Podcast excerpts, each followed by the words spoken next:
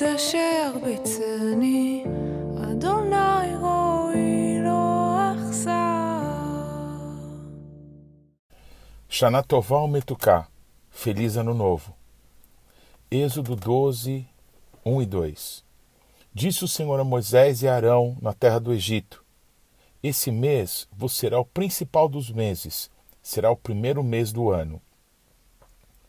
Hoje, domingo, dia 14 de março de 2021, corresponde no calendário bíblico ao Rosh Hodesh, o primeiro dia do mês de Aviv, palavra para primavera, o primeiro dos meses do ano, pois foi nesse período que Deus arrancou seu povo do Egito e da casa da servidão, fato que apontava para a cruz do Calvário, quando Deus tirou a humanidade do jugo do pecado, fazendo-se Yeshua HaMashiach, Jesus ungido de Deus, o Cordeiro de Deus que tira o pecado do mundo.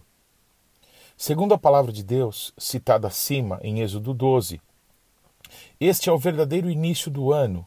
Na verdade, essa época aponta, relembra, marca, inaugura o início da vida, pois a velha vida que tínhamos no pecado foi trocada pela vida eterna, no que todos os que são do Senhor chamam de novo nascimento. Portanto, feliz ano novo, Shana Tová Metuká, um ano bom e doce, como dizem os judeus. Os judeus celebram o ano novo entre setembro e outubro. O mundo ocidental, na virada de 31 de dezembro para 1 de janeiro. Os chineses. Ah, não me interesso pelo calendário chinês. O que me interessa é o que Deus disse. O mês em que ele tirou o seu povo do Egito e da casa da servidão este seria para o seu povo um marco, uma data fundamental. Por quê? Porque ali, naquele momento, as famílias que migraram séculos antes para o Egito, por causa da grande fome que se abateu no mundo todo, agora tornaram-se uma numerosa nação e chegara a hora de possuírem a terra que Deus destinou ao pai Abraão e aos seus descendentes, filhos de Isaque e Jacó. Toda a narrativa de Pessah é uma figura, uma sombra, uma luz, um condutor que nos leva a compreender o que Yeshua, Jesus, filho de Davi, fez por todos os seres humanos, primeiro pelos judeus e depois para todo o mundo, vivendo uma vida segundo a vontade de Deus e então entregando-se como uma ovelha muda diante dos seus tosqueadores, para morrer como um sacrifício, assim como aqueles cordeirinhos machos de um ano sem defeitos, que foram sacrificados e cujo sangue marcaram as portas de todas as casas dos hebreus, para que a morte, Pessah, passasse por cima, pulasse suas casas. A figura do sangue nos umbrais e na verga de cada porta deve ter sido uma visão realmente chocante e sombria, e que parecia revelar que a morte já havia estado antes naquele lugar. Mas, escondidos atrás daquele sangue inocente, quietos, comendo, bebendo em profunda reverência e temor, estavam incontáveis famílias, anunciando o que haveria de vir. Alguém virá, o Mashiach, que um dia governará o mundo, virá primeiro para nos arrancar das mãos do faraó desse mundo, que acha que tem poder e domínio contra o povo, que foi feito por Deus através de um pai, que Deus queria usar como um exemplo do que ele, o Criador, espera ser para cada um de nós. Os séculos se passaram e se secularizaram os judeus, os cristãos, na Babilônia ou em Roma. Deixaram, deixamos a Torá, os profetas, os escritos dos apóstolos e os evangelhos para nos divertirmos com as nossas tradições humanas. Ora o Rebe, ora o Papai Noel, ora o Coelho da Páscoa, ora o Golem, ora o Gefield Fish, com uma rodela de cenoura para termos sorte nas finanças, ora pulando sete ondinhas. Já que todo mundo faz isso, que mal tem?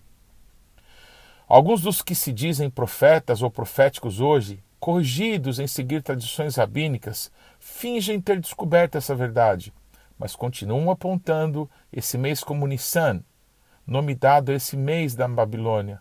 Palavra bonita que quer dizer milagres, pois foi nesse mês que Deus realizou tantos milagres pelo seu povo. A questão é que não interessa o quanto chegamos próximos da verdade para estarmos bem com Deus, e sim o quanto nos arrependemos, decidimos arrancar de nossas mentes e corações o que o mundo do pecado, das tradições humanas que foram colocadas em nós e que distorcem a palavra de Deus e que escondem como um mato alto que cresceu, nos impedindo de ver o real caminho que nos foi aberto pelo sangue do Cordeiro Jesus. Mas pelo Espírito Santo ainda podemos fechar os olhos e ver os campos brancos da cevada, amarelada e quebradiça, que chamaram a atenção de Yeshua quando disse: João 4, 35 e 36 não dizeis vós que ainda há quatro meses até a ceifa? Eu, porém, vos digo: erguei os olhos e vede os campos, pois já branquejam para a ceifa. O ceifeiro recebe desde já a recompensa e em tesouro o seu fruto para a vida eterna.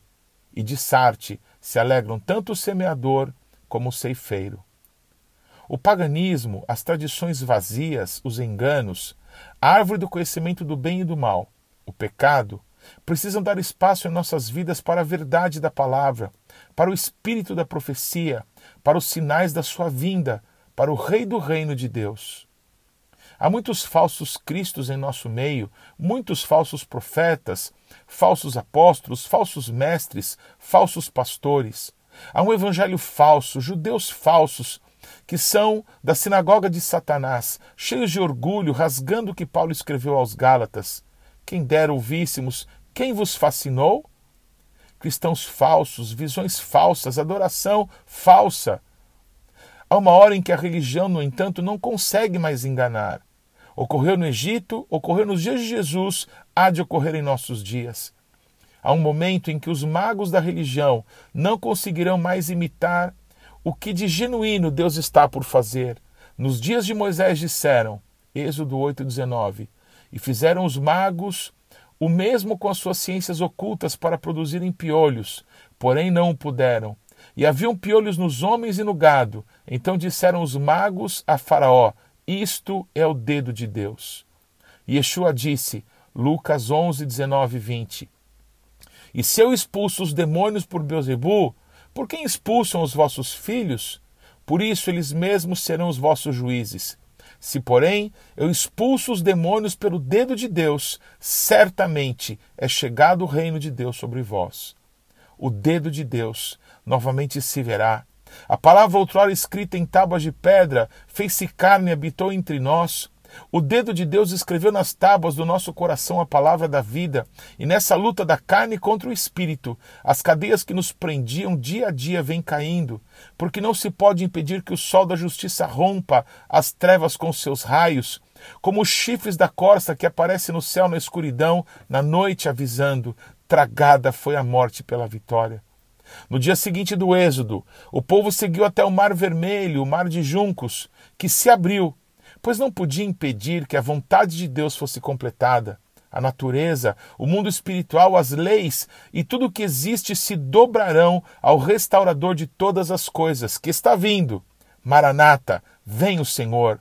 Ele vem para reinar. De novo estamos sem saber por onde nesse deserto Deus nos guiará.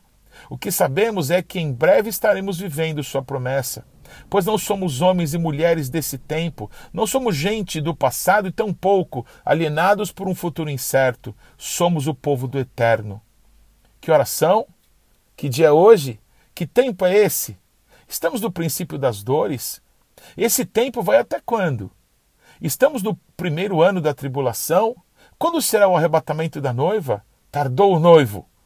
O Espírito e a noiva dizem: Vem, vem, Senhor Jesus, resgata o que compraste com o teu sangue. Não fomos destinados à ira.